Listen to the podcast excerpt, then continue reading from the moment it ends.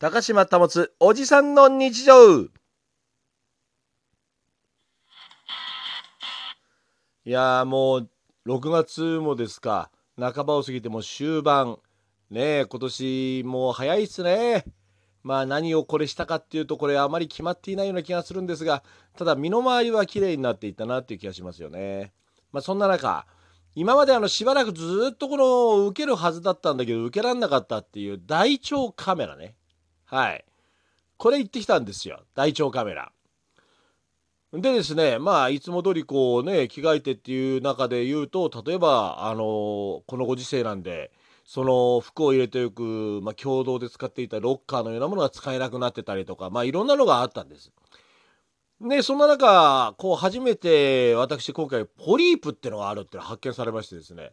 で一応その検体っていうんですかそれを取ってであの今検査で月曜日に結果待ちなんですよ。でまあこれ胃カメラとか大腸カメラやったことある方はお分かりだと思うんですけどこれやってくれる方によってはものすごく違うじゃないですか。例えばあこれちょっとなんか引っかかりが引っかかるぞこの人とかなんかあるでしょ？これがさ昨日その大腸カメラやってくれた先生がまあ抜群にうまい先生で私このあここ引っかかってたなとかそういうなんね感じもね全くないんですよ。素晴らしい先生でしたね。最近その時計職人さんといい私本当にいろんなこと当たりがよくっていや運がいいななんて思ってたんですよ。でその後まあ肺もね一応あの CT 受けなきゃいけないなんて言ってたんだけど先生がいやしばらく経って自覚症状とかもないんだったらまあとりあえずレントゲン取ってみませんかと話になったんです。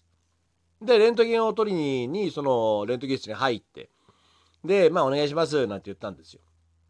でその時僕リュックがあのとあるメーカーのリュックを持ってたすると「あこれはいこれ僕の友達持ってますよ」あそうですか。いや使いやすいですよね」背中涼しくてって「ああそっか。肩紐メッシュですもんね」なんて盛り上がったの。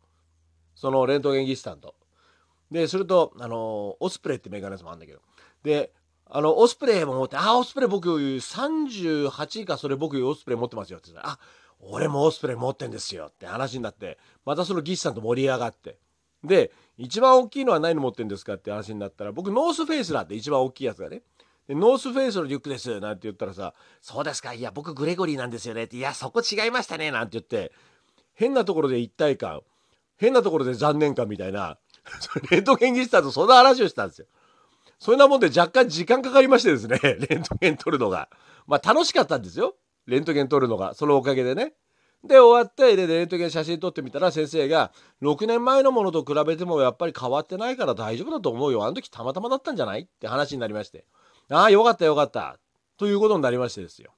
まああとはこれでまあそのポリープが何でもなければ OK ということで。ねえ。まあでも昨日カメラ終わった後もねそんなに急に脂っこいものも食べてもなんだろうなってもう年も年だしっていうことででまあ家帰ってきてご飯食べたんですよ。でその時にまあうどんを用意しといてくれたの。まあうどんいいじゃないですかやっぱり。ねその1日近く絶食じゃないけれども、あの何も食べなかったわけだから。でまあそれを食べようと思ってまあ温めなきゃって土鍋に入ってたのね。で温めた後に、まあ、そんなに温めなくていいやと思って軽く温めて鍋持ったんですよ。すると全然熱くないから大丈夫かなと思ったらやっぱり若干長く持つと熱いわけですよ。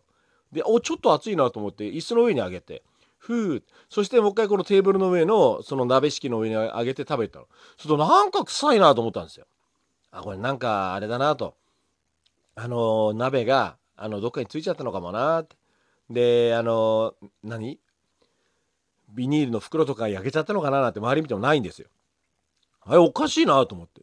でしばらくして歯磨きしようと思って歯磨きしに立ち上がってひょっと見たらかみさんがいつも座ってる椅子に僕置いたんですよ鍋。そこのとこが丸く溶けててあら!